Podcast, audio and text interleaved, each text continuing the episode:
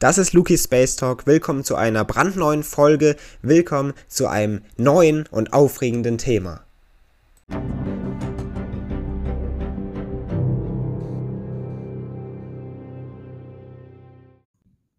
Außerirdisches Leben.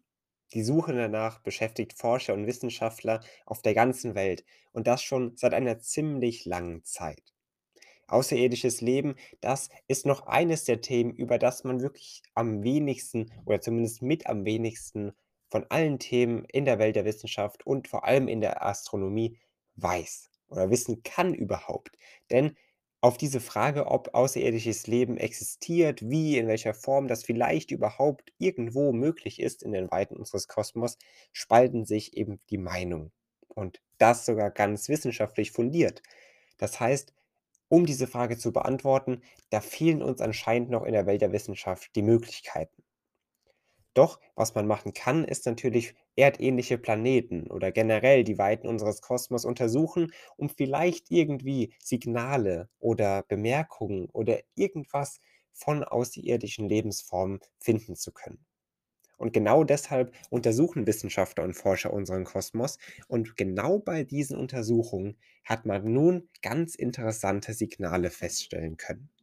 Signale eines fremden Planeten, die nun vielleicht Hinweise auf genau diese Frage nach außerirdischem Leben geben könnten.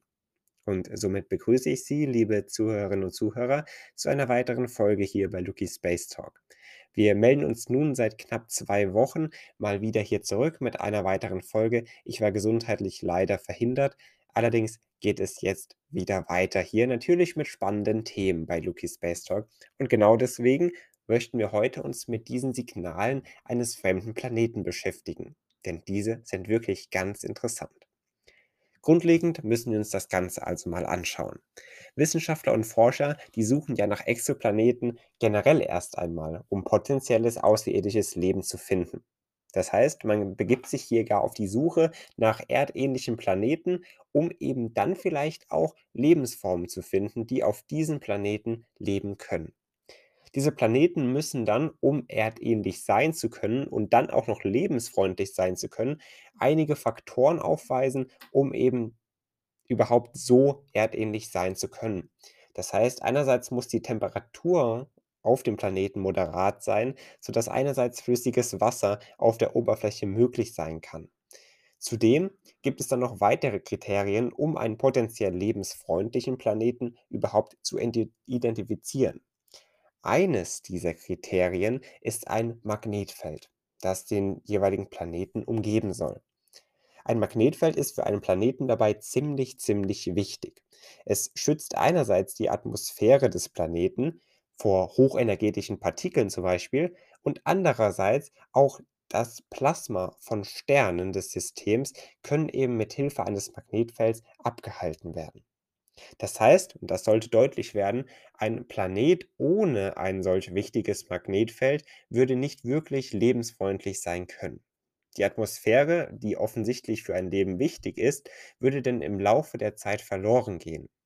Ohne ein Magnetfeld würde sie abgetragen werden und somit ins Weltall verschwinden. Was übrig bliebe, wäre ein Planet ohne Magnetfeld, logischerweise, das ist ja grundlegend, und dann eben auch noch ohne Atmosphäre. Das heißt, ein Magnetfeld eines Planeten erscheint vor allem wichtig, um diesen zu schützen. Astrophysiker Sebastian Pineda von der University of Colorado und auch die Astronomin Jackie Willitson von der Bucknell University haben dabei einen erdgroßen Planeten bei ihren Untersuchungen außerhalb unseres Sonnensystems finden können. Und das Interessante bei diesem Planeten ist nun, dass dieser ein Magnetfeld zu haben scheint. Und somit schauen wir uns diesen Planeten, den die beiden Physiker hier gefunden haben, mal etwas genauer an. Es geht um Planet Ceti b. Er ist ein Gesteinsplanet, umkreist dabei einen Stern und befindet sich in einer Entfernung von knapp 12 Lichtjahren von uns entfernt. Dabei haben die Forscher diesen Planeten beobachten und konnten ein ganz besonderes Signal beobachten. Sie konnten ein sich wiederholendes Radiosignal erkennen, das vom Stern YZ Ceti ausging. Die Idee und die Theorie des Forschungsteams besteht nun darin, dass die Radiowellen, die man eben entdecken konnte, in Interaktionen zwischen dem Magnetfeld des Exoplaneten und dem Stern bestehen sollen. Das ist die Theorie, also das ist der Gedanke, woher diese Radiowellen denn kommen sollen.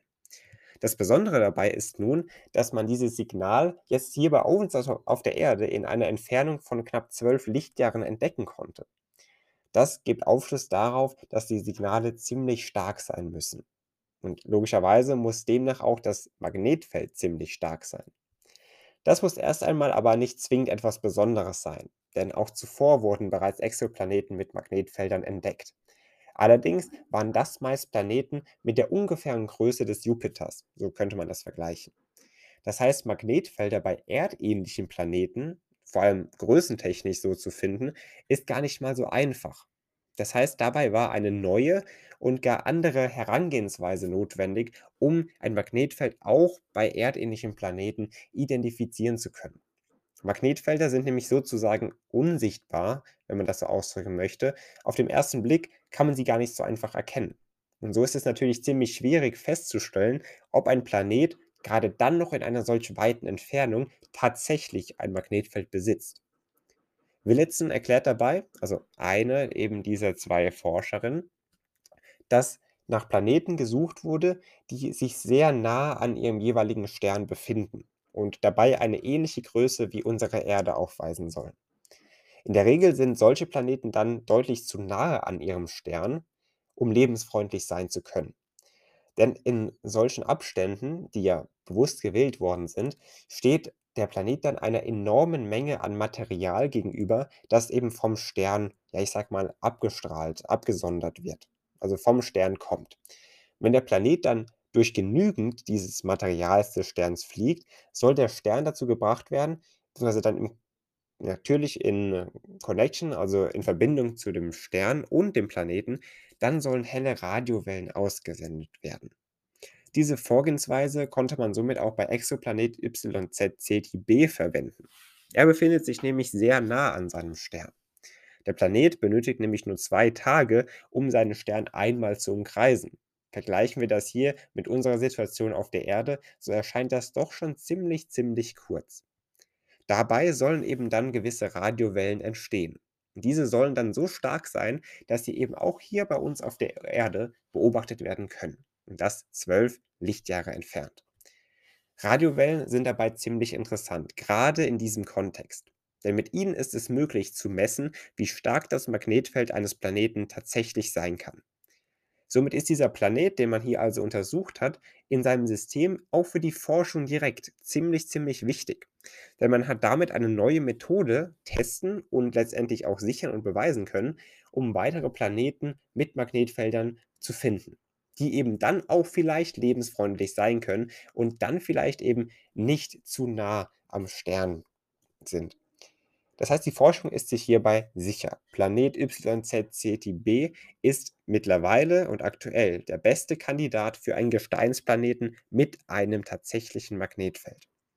Wissenschaftler erklären allerdings, und das sage ich, damit wir uns nicht zu früh freuen, dass noch viel Nacharbeit notwendig sein muss, um auch das wirklich bestätigen zu können, dass dieser Planet tatsächlich ein Magnetfeld besitzt und dass diese Herangehensweise, um solche Planeten zu untersuchen, tatsächlich funktioniert. Und somit haben wir also einen Planeten in einem System beobachten und jetzt auch genauer besprechen können, der für die Forschung und gerade dann auch für die Frage nach außerirdischem Leben irgendwann mal ziemlich, ziemlich interessant sein kann und das offensichtlich jetzt schon ist. Und somit können wir einen Blick in die Zukunft wagen und uns vielleicht freuen oder zumindest respektvoll in die Zukunft blicken, und uns darauf freuen, dass wir vielleicht irgendwann mal, vielleicht sogar mit dieser Herangehensweise und mit diesen neuen Erkenntnissen außerirdisches Leben tatsächlich finden werden. Mal sehen, was man da noch alles so in der Welt der Wissenschaft herausfinden wird. Und falls auch Sie heute schon so einiges über unseren Kosmos und über die Welt der Physik herausfinden möchten, verweise ich gerne auf mein Buch Eine Reise durch den Kosmos, in dem Sie wirklich so einiges über unser Universum und alles, was so darin ist, erfahren können. Schauen Sie gerne auf Amazon vorbei oder auch bei ausgewählten Buchhandlungen. Am kommenden Sonntag melden wir uns natürlich auch hier wieder. Wie gesagt, es geht jetzt weiter im Wochentakt hier bei Lucky Space Talk mit neuen Folgen. Ich begrüße Sie also am kommenden Sonntag hier ganz herzlich gerne wieder. Bis dahin wünsche ich Ihnen eine schöne Woche. Bis zum nächsten Mal. Machen Sie es gut. Bis bald.